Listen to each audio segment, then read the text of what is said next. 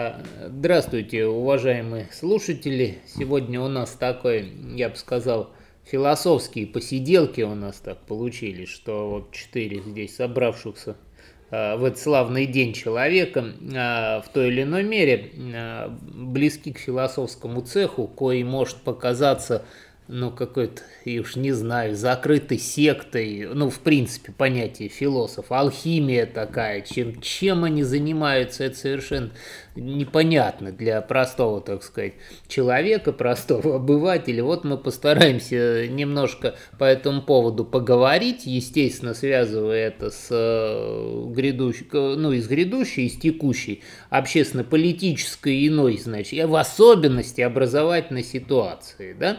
Но я думаю, что э, сегодня мы сейчас по очереди представимся и будем говорить. Я первая, да, я самая младшенькая, конечно, э, я такой недофилософ, э, Маша Сотникова.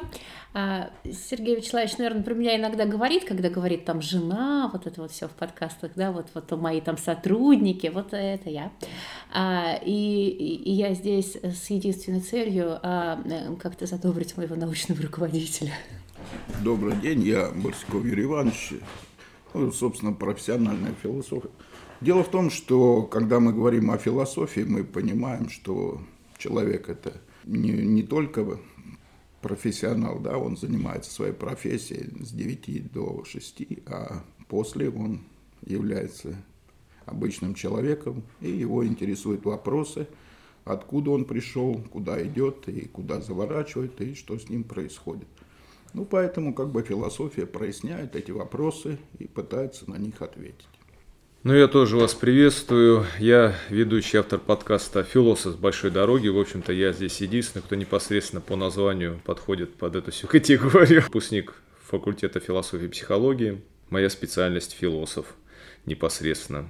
И сегодня мы не только поговорим о философии вообще в целом, а о ее прикладном значении, потому что отношение к ней очень неоднозначное. И поговорим об образовании. Что-что, а философия с образованием, я бы даже сказал, с просвещением, наверное, напрямую связана. Ну, сначала я, поскольку философия, э, есть там такое красивое выражение, философия – это наука о всеобщем а, там еще ну, вот такая одна из базовых философских специальностей это антология и теория познания. А, звучит действительно не хуже, нежели там, значит, это теория магического искусства. Там, а, но так или иначе, немножко я полагаю, разъяснить, что это, это за всеобщее такое, и причем оно, и что вообще именно с точки зрения студента зачастую. Потому что я вот, опять же, веду не только философию в ВУЗе читаю, но и иные дисциплины, и иной раз, как бы, а у студентов уж была философия. Я говорю, ну про что вы хоть проходили философию, там, расскажите мне. Вот. Э, или там учеб, или если веду философию, они учебник посмотрели и пришли с несчастными, значит, лицами с этим учебником, говорит, я что-нибудь поняли? Нет. Я говорю, а что там? Там что-то про материализм и идеализм написано. Они друг другу а, как-то, проти... они ругаются друг с другом, наверное. Это, самое простое, что да. есть вообще в философии. Да, но, но вот я как раз почему об этом, что а, для студента это отнюдь не так. Тем более, что сегодняшние студенты это дитя ЕГЭ, Э, в существенной мере, и какие-то вот, ну, про, такая вот диалектическая проблематика, материализм, идеализм относительно сложно э, может выглядеть. Э, между тем, как откуда все это дело пошло, я вот немножко в начало философии-то мы окунемся, и получается, что ежели человек, как я разъясняю, иной раз, и вроде понятно, во всяком случае, они через 3-4 курса мне про это вспоминают, на студенты, что ежели человек придерживается идеалистической позиции, это значит, что весь мир создан на основе какого-то концепта, какой-то идеи, условно говоря, был какой-то чертежик в основании вот этого всего безобразия, в котором мы живем и в котором принимаем активное участие. А коль скоро был вот этот чертежик, эта идея, следовательно, а, ее часть такая, ну или часть, или отражение в человеке есть, называется душой, душа бессмертна, решается базовая проблема э, любого человека, любого общества, суть противостояния, противолежания жизни и смерти. То есть э, идеализм, выбор идеализма – это выбор пути бессмертия, или во всяком случае выбор иллюзии бессмертия. Материализм в этом смысле понять, что материя переменчива, трансформируется и, соответственно, коль скоро, э, значит, э, помирает личное тело, то в таком случае и личная сущность, значит, так называемый принцип личности, а, все это исчезает. Э, все мы один раз живем. То есть это два кардинально противоположных взгляда не просто на философию, не столько на философию, на жизнь и на определение в них целей соответственно. Жить быстрее, медленнее, значит, это самое, живи пока молодой, или а не мы в следующей жизни и в после следующей жизни я все равно успею, когда реинкарнируешься. Это все, э, соответственно, вот она философия как база, с этого начиналось. А потом это уже превращается в мудрые категории, типа э, материализм, идеализм, э, и, это, и они сильно абстрагированы, достаточно абстрагированы, что очень пугает студентов, когда они берут там материализм какой-то. Он только что ролик посмотрел, как кошечка лапкой там это самое за ухо трогает, и это, это дальше и читает про материализм, идеализм. Это еще не, подожди, субъективный, объективный идеализм. О, это отдельно, это я, да, это я даже да, боюсь уже сказать-то.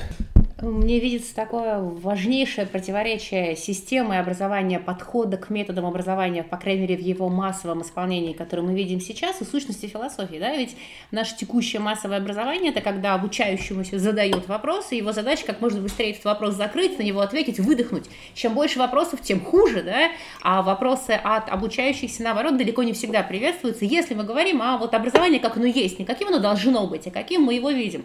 То время как философия, да, если приходить к блистательному определению великих, да, это философ человека, у которого на каждый ответ есть вопрос, то здесь наоборот – а задача пробудить умение спрашивать, задавать правильные вопросы. И таким образом, когда э, ученик из обычной системы образования приходит к хорошему преподавателю по философии, у него возникает это противоречие, это некий когнитивный диссонанс. Да? Его задача до этого была быстрее ответить на все вопросы и забыть их как страшный сон, а тут наоборот ему говорят, что задавать вопросы классно. Философия легитимирует белые пятна. Философия говорит, классно, там непонятно, давайте идем туда и будем выяснять, как оно, мир устроен, вам это поможет.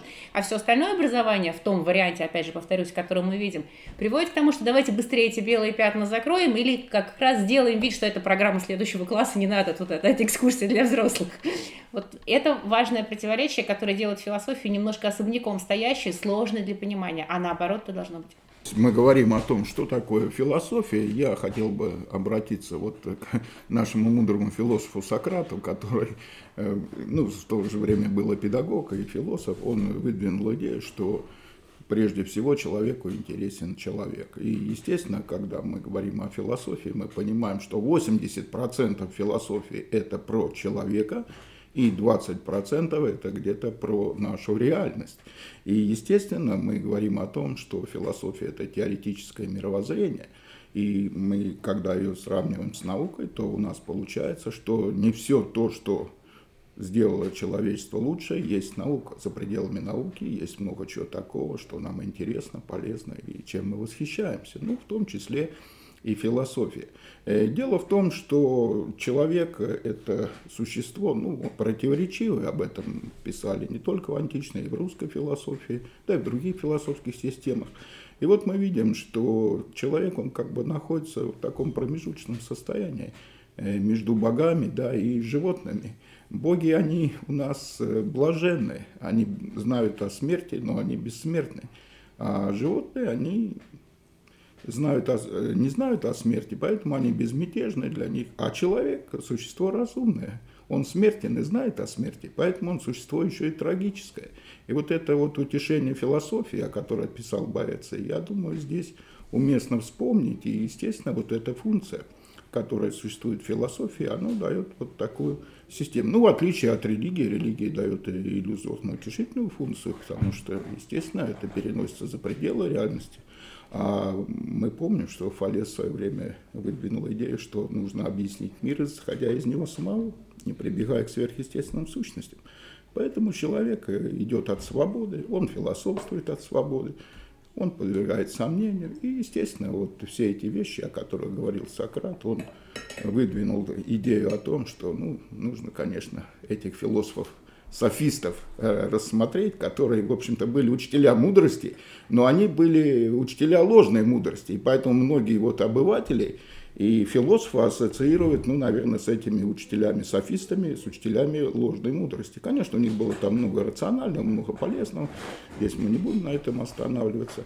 Вот. И, естественно, когда мы говорим о философии, то каждый человек может, конечно, если эта система теоретическая, то он может прожить и без философии, но вот э, как он умирать будет без философии, это уже другой вопрос. Частично вы уже сказали про практическую сторону философии, да, все мы сказали, да, и к ней неоднозначное отношение. Кстати, даже вот у меня неоднозначное отношение после окончания вот такой огромной симпатии до какого-то скепсиса.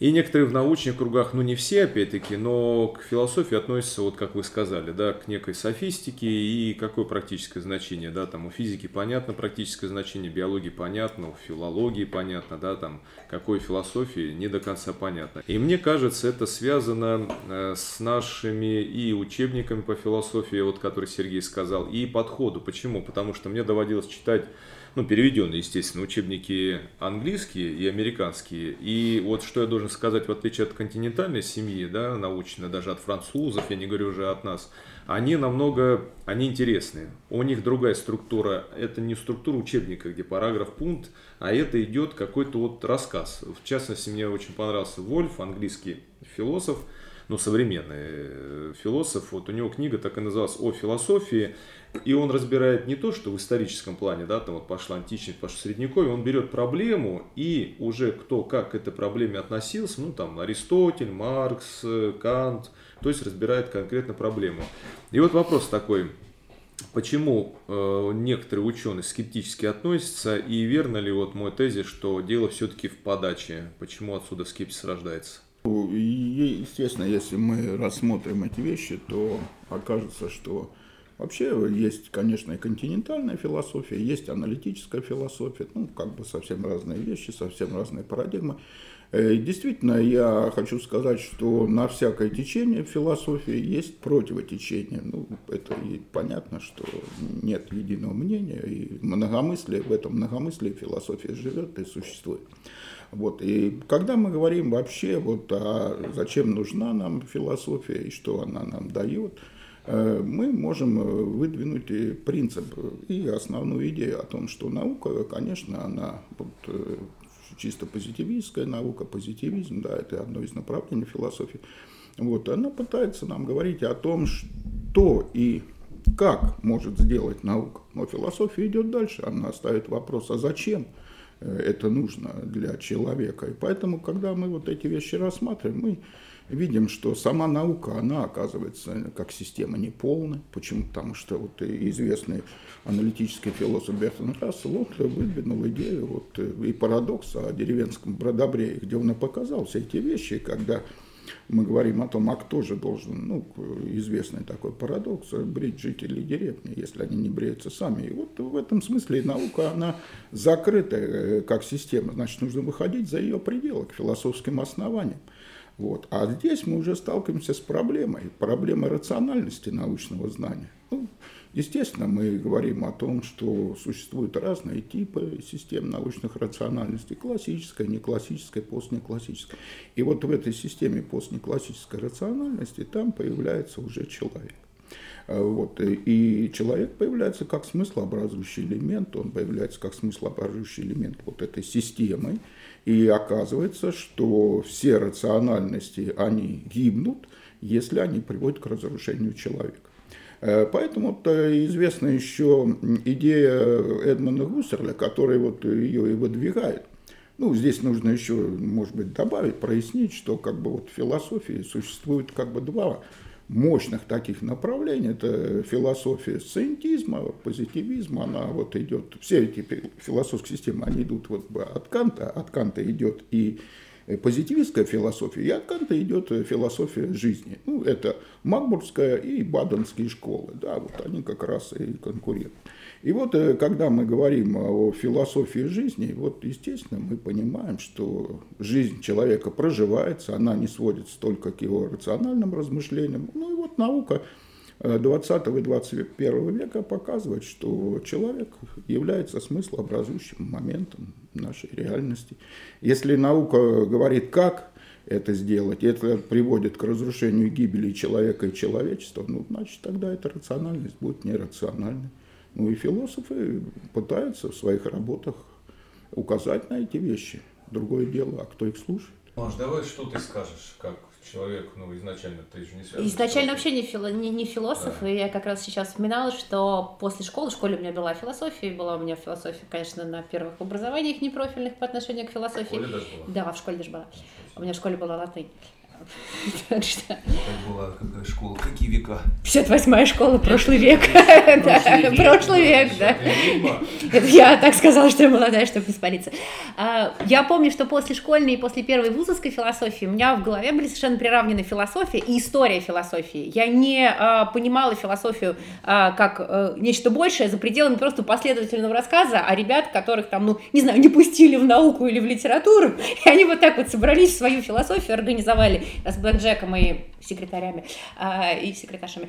Э, и вот там вот, значит, создали вот этот непонятный для меня пул как бы знаний. Ну, интересно, ну, наверное, забыли, ушли. И для меня философия началась э, с того, как мне попала маленькая, по-моему, даже какая-то сокращенная очень книжка Монтейня.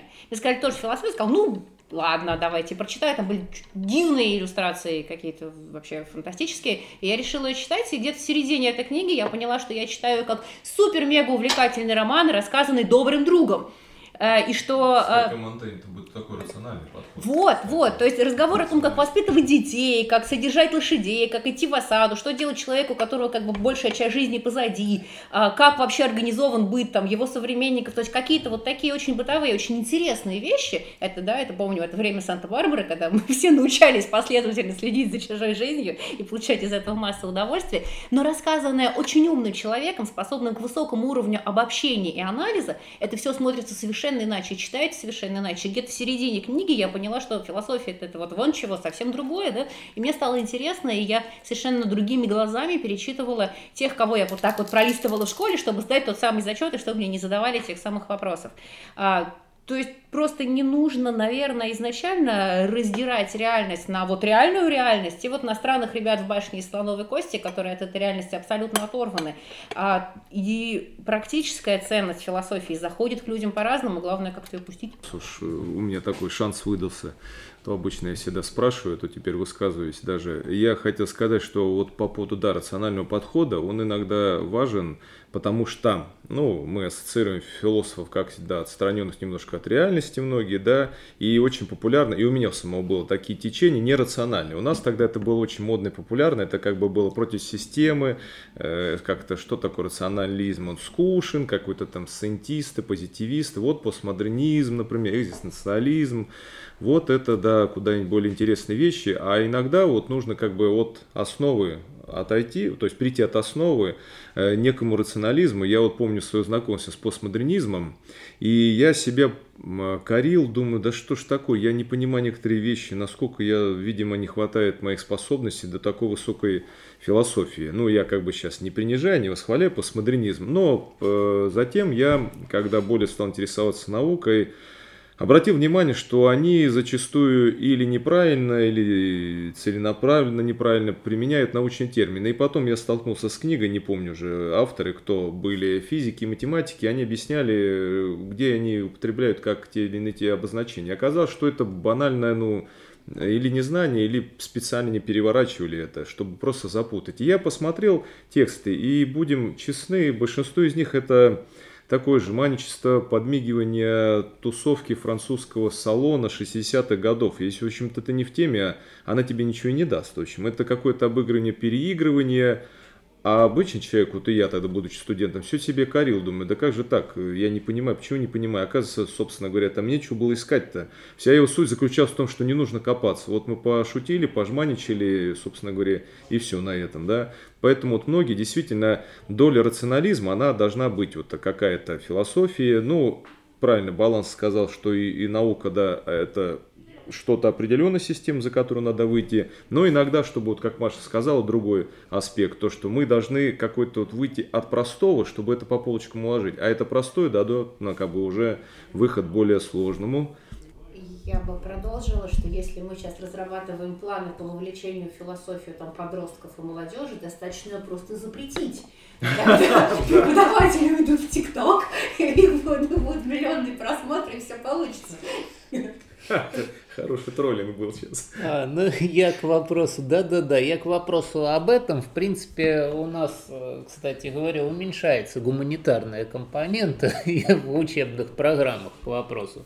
А, там культурологии, политологии, социологии, все это уменьшается. А на чтение лекций по философии тоже несколько уменьшается время там в пользу, а, ну, уменьшается, или в пользу каких семинарских занятий больше становится. Но не суть важно, важно важно то, что, видимо, вот эти твое предложение подслушано как-то в прошлое еще в прошлые времена. И э, программа ныне у нас не работает так сказать на философскую и также на рациональную компоненту исходя из этого. Потому что а, что я хотел подметить что философский рационализм это рационализм а, мышление большими временными периодами, большими категориями, это, ну, фактически я бы сказал, гроссмейстерское мышление такое, сравнивать с шахматами. Это на много ходов вперед. Рационализм – это про то, как многоуровневые причины, не только как причина, например, изобрели новую технологию, она имеет и а, интернет там тот же самый, она имеет характер, влияние на экономику, на культуру, на коммерцию, а, такую вот, на манипулирование сознанием громадное влияние, на все имеет. И вот эти все многоуровневые многоуровневые последствия в рамках какой-то одной специализированной научной дисциплины проследить сложно. Для этого нужно то, что называется или метатеория, или теория науки. Это то, еще, собственно, и наука и вышла, европейская, во всяком случае, э, философия. А то, а касаемо не классической философии, это э, такое, да, вот направление неклассической философии, деконструктивизм, так, очень популярное действительно было. И сейчас, да, оно всегда нигилистические тенденции, особенно в какие-нибудь такие жуткие времена, э, или как их предчувствие, или как, э, значит, она, э, реакция на них проявляется. Но фактически что такое деконструктивизм? Это типа, он вечен, да, он, это по принципу весь мир насилием мы разрушим, да, то есть расконструируем, разберем, до основания. А только потом надо не сказать, а затем, а вопрос большой поставить. Весь мир насилием мы разрушим до основания. А затем, что за... А зачем? А, да, еще, ну зачем, что будет затем? И вот то, что будет затем, деконструктивизм не предлагает, там, например, как и многие неклассические да, модели. Деструктурализм, э, да. Деррида и Фуко тоже. Да, там их, да, это Жиль Делес, Эрнест Гватарь, страшные люди вообще, если их Феликс читать, Гватарь. да, ой, да, в смысле, да, Феликс, вот, если их читать на ночь, это ж может сниться страшное, там, вот, Ризама может присниться бой, так что, вот. А, и выходит такой, у нас есть в России даже вроде популярен весьма Зиновьевский клуб, так называемый, знаменитый философ Зиновьев, он сейчас на таком уровне официоза достаточно уважаем, но вот только клуб-то Зиновьевский, а образование в известной мере, в существенной мере антизиновьевское, потому что самое главное, что нужно для общества, писал Зиновьев не единожды, не дважды, это фактор понимания, это фактор фактор рационального охвата чуть-чуть подняться над своей повседневной действительностью или над желанием все разрушить и, значит, всех врагов поубивать, и, а, соответственно, а, оценить это на уровень выше быть на голову выше как самого себя, так и текущей действительности. Ну, вот.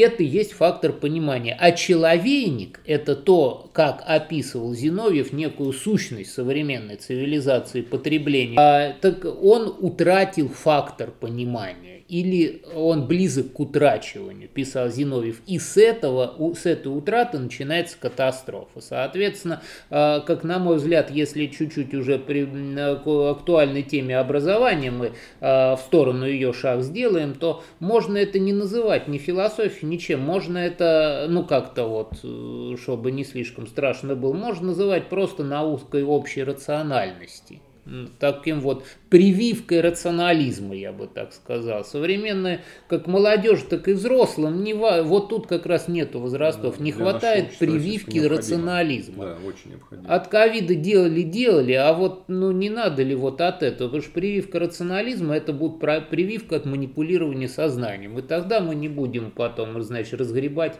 то, что разгребаем, значит, из года в год бывает. Ну, немножко реабилитирует постмодернизм. В каком плане? А то мы сейчас поругали его.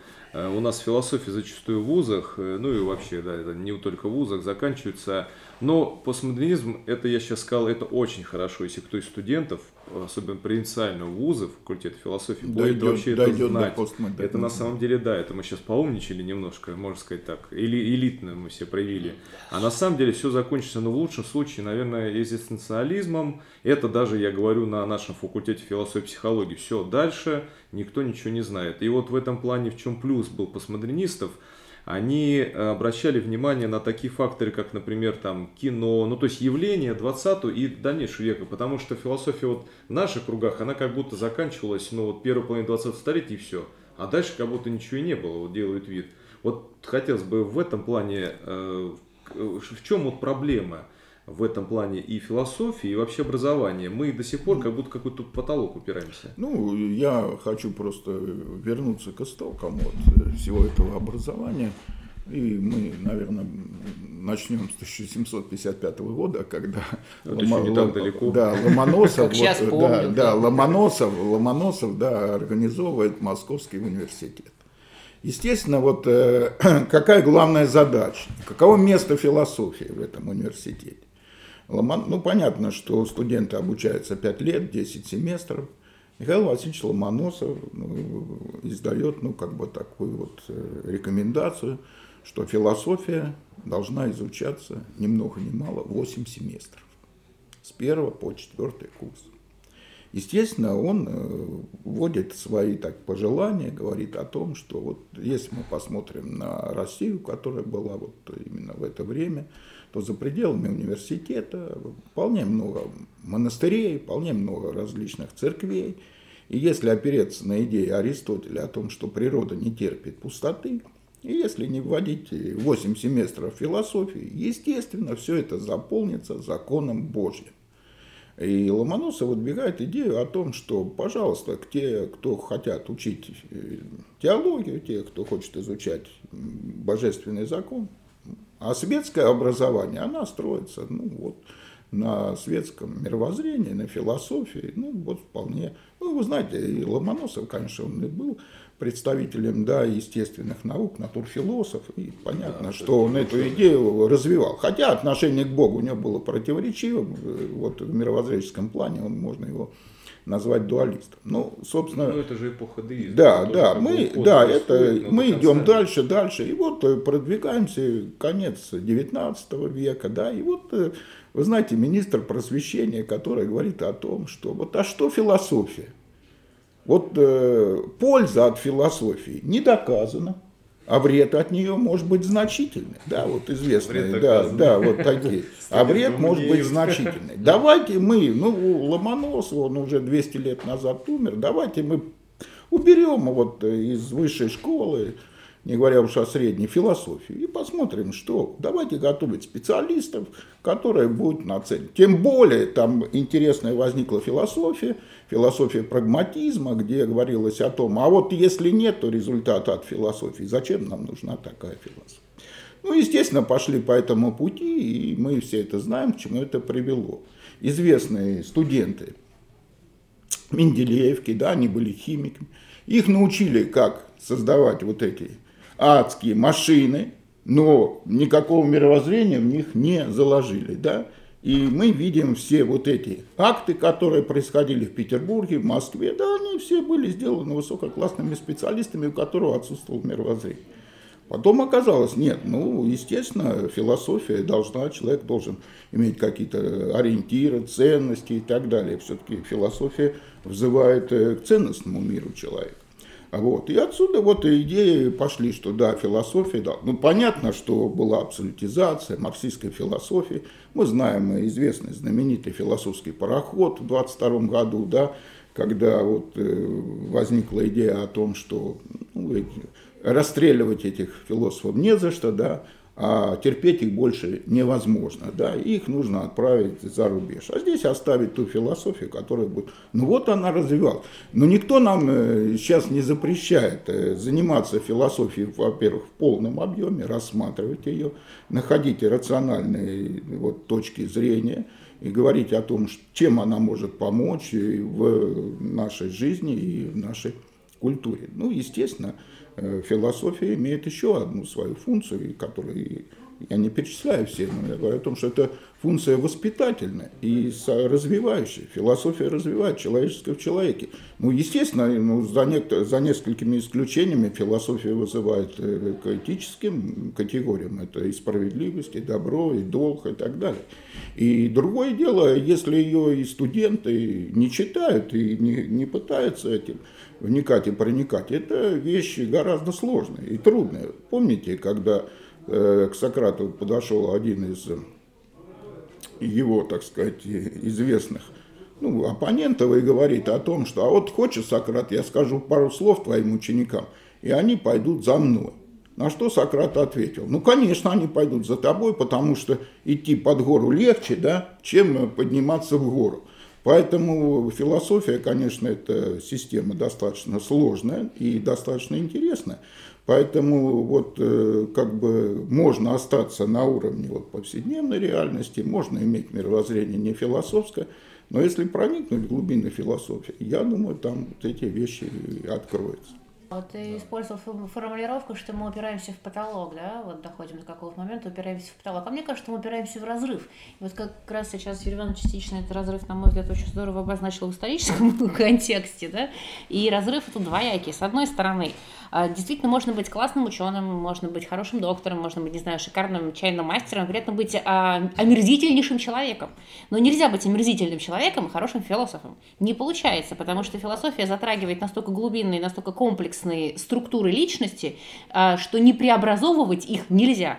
И классные примеры в этом смысле, мне кажется, да, вот есть там кровавые режимы, которые опираются на классных философов, и классные философы не перестают от этого быть классными. Со временем их опять переоценивают, все, все становится на свои места. А вот те философы, которые пытаются обслуживать кровавые режимы сами, они как раз перестают быть хорошими философами. Они, в общем-то, потихоньку в своих текстах уезжают в дурку. И действительно, это гораздо сложнее.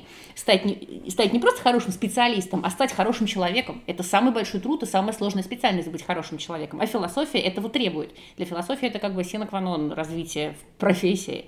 А другой разрыв, который я вижу, это вот разрыв между как раз вот теми, как бы, да, философы, тут сидим, да, чем-то мы там сложными словами бросаемся, да, демонстрируем знания сложных книжек, да, всякими измами и омами, а ведь по другую сторону, да, этой, этой дырки, э, люди, у которых в культурном коде сказать, э, ты что, философ, да, это продолжение лучше пошел двор подмел, да, или ты что, слишком умный, а следующее это как бы удар с левой, в общем-то. То есть и а, преодолеть эту дыру можно только если не ударяться в какой-нибудь жуткий популизм, но тем не менее научиться говорить на языке тех, кто по другую сторону этой дыры. То есть действительно говорить о современном, да, говорить о понятном, говорить о полезном и о практичном, не теряя при этом сущностного, сущностных целей да, и сущностных смыслов. И это сложная задача. Это сложнее, чем научить просто какому-то конкретному делу. Да, я... Палишься? Да, палюсь, да.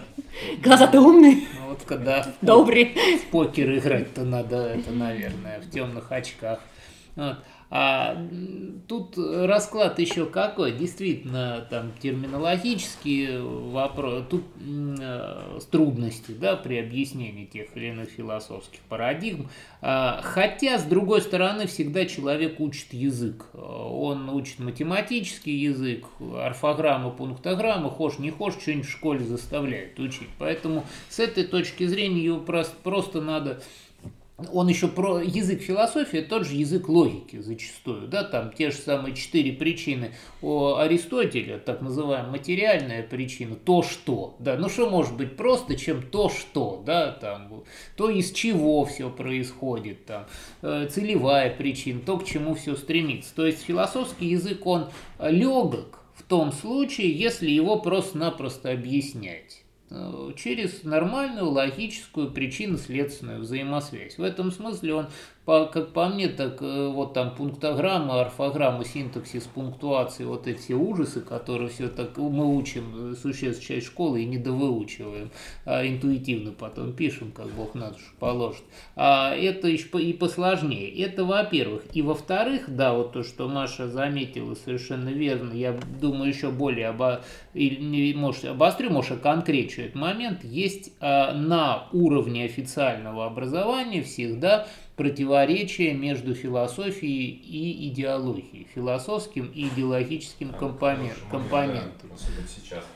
Он всегда есть, а, как бы идеология, а, вернее, как бы любой политический режим а, не приветствовал или наоборот отрицал философию, она у него как служанка есть. Вот как была философия служанкой богословия в средние века, так философия как служанка политического режима вернее, видимая политическим режимом как служанка, она используется, потому что как раз это вот против у всех представлений о практике. А, выдранные из контекста, урезанные там такие вот усеченные философские идеи, это прекрасное манипулятивное оружие. Будучи а, интегрированы в систему образования и воспитания, она позволяет за считанные годы переформатировать весь социум. А потом, значит, или по ходу пьесы, это никак не помешает тем или иным деятелям политическим а, говорить, о, да с философии вообще никакого нету толку, никакой практики, и такие, ага, о, а мы вот эту идею сейчас в общественное поле вбросим, что вот это друзья, это враги, что ты должен, дружочек, всю жизнь, значит, стремиться, чтобы заработать, значит, денежки, это самое лучшее в твоей жизни будет,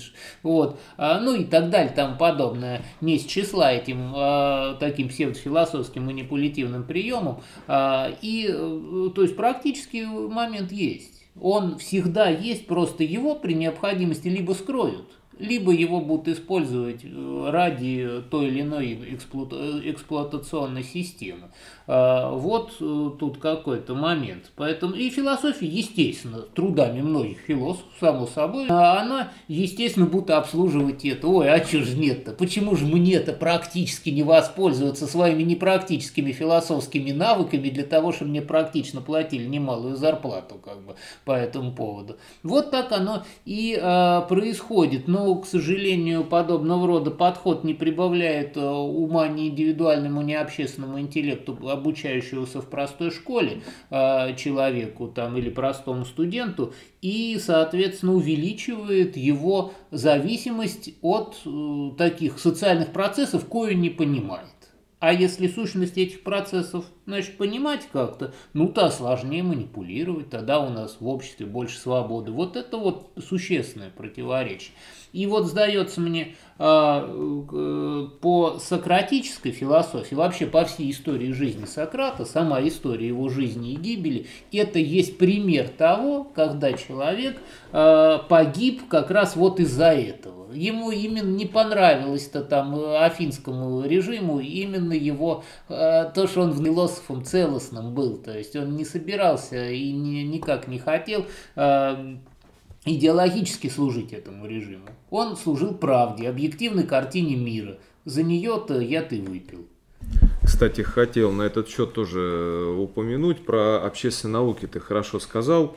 Я вообще как бы сторонник естественных наук, очень сам их люблю, и нам не хватает тоже знаний, потому что бывают ну, банальные вещи, у людей почти что какие-то, ну, там, не знаю, трепет вызывает священный, как перед магией. Это Как в 21 магия, да, веке. да, Да, это в 21 веке, когда говоришь, что да это же вот, ну, господи, а банальное физическое явление там то в такие глаза, там, не знаю, сказать что-нибудь там опыт с интерференцией света, это вообще что-то запредельное там.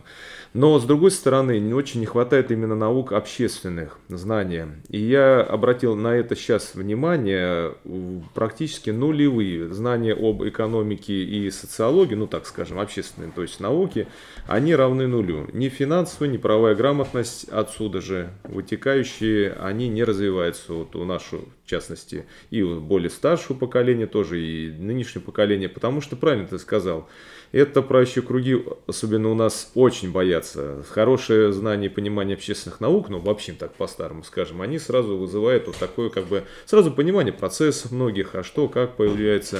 Это тоже была такая мода, игнорирование с таким фырканьем э, называли антропоцентризм, да, там, или гуманизм, который изобразили, как ты сказал, нивелировали его, да, что гуманизм это стало что-то сродни какой-то хиповским каким-то взглядом. Хотя, хотя, вот я тоже с возрастом понял, что это на самом деле так, это не хватает вот этого действительно гуманизма и обращения к человеку, человечности. А мы как-то вот я помню, тоже мода была на что такое мизантропское, что презирать человеческое, хотя человеческое это как раз у нас очень важно. Я вот пишу фантастику и о фантастике, и как-то брал интервью астрофизика Попова о фантастике, и он как-то сказал, что как бы о чем не писалось фантастики, она же все равно ведь о человеке, мы же не можем писать о нейтронных э, там звездах э, обобщенно, как бы, ну что это жизнь звезды, нам важно все-таки, да, да, нам важно, чтобы был человек, вот здесь вот человеческое.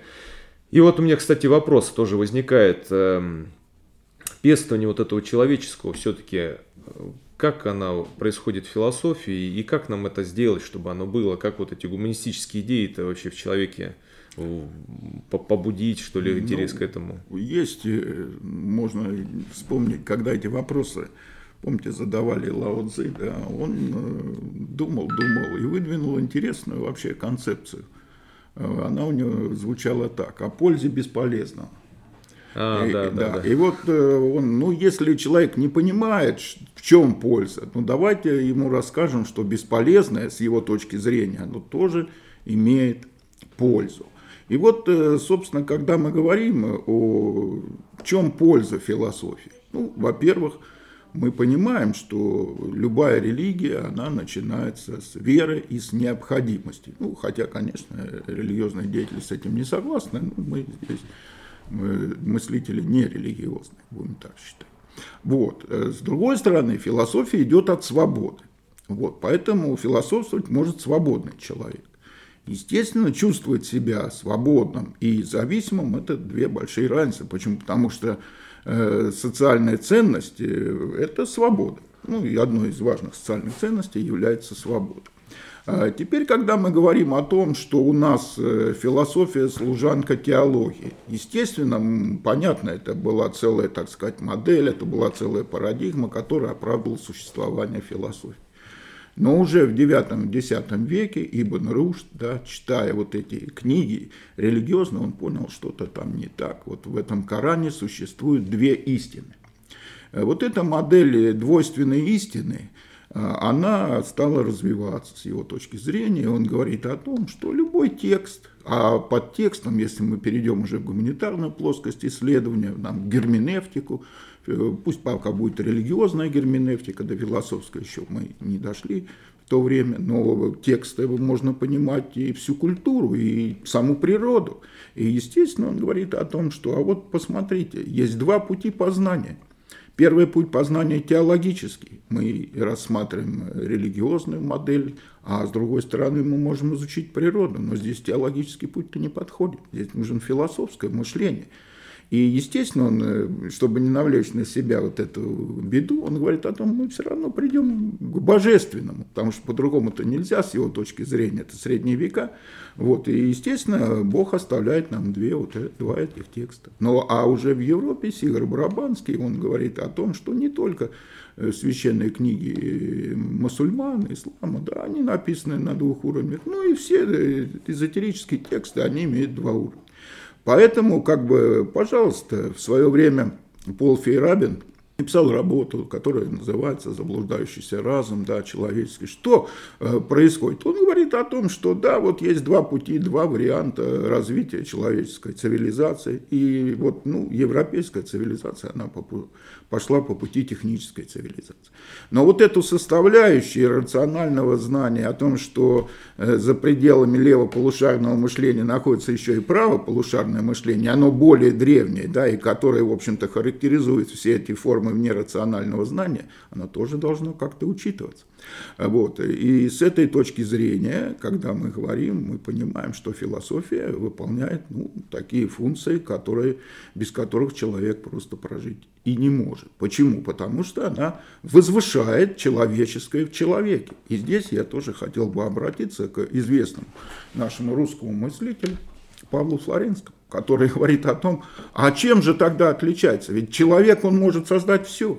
Чем отличается вот э, кабак, да, чем отличается трактир от храм? И он говорит, да вот, э, конечно, мы можем создать, но в первом случае это приведет к понижению человека, к его природе, а во втором случае к возвышению. И вот здесь уже мы можем говорить о том, что и Бердяев где-то в своем варианте прав, он говорит о том, а в чем сущность человека, да, вот в чем. Вот экзистен... экзистенциалисты, они говорят, нету там абсурд, вот особенно когда мы говорим о экзистенциализме атеистическом, ну вот, французском экзистенциализме, Сартра, Камю, да, да нету смысла жизни, абсурд. И бунт. Да, и бунты. Мы бунтуем, я существую, или я бунтую, мы существуем, восстание масс, Артеги и так далее. Э, но э, Бердяев говорит нам о чем? Что смысл жизни человека в том, чтобы он ее прожил не так, как все остальные. И вот в этом смысле он опирается на смысл творчества.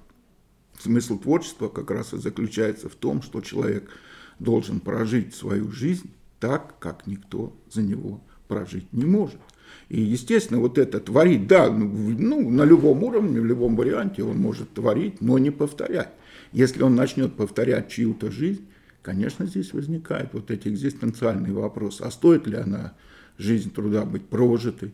А основной вопрос философии уже не вопрос о том, как относится материя и сознание а вообще высшее проявление свободы является самоубийство. Но все эти экзистенциальные мотивы, которые были предприняты Ницше там, в XIX веке, а в XX веке их еще более усилил Антонен Арто, известный такой э, итальянский да, режиссер и философ. В театре абсурд он показал, что вообще наша жизнь это есть театр абсурда. Ну, и, естественно, когда мы говорим о том, что смысл жизни человека – это делать то, что никто никогда до него не делал. И отсюда вот возникают ну, две траектории жизни. Первая траектория – это истинное подлинное бытие, да, о котором говорят экзистенциалисты. А второе – это ложное бытие. То есть человек живет не своей жизнью.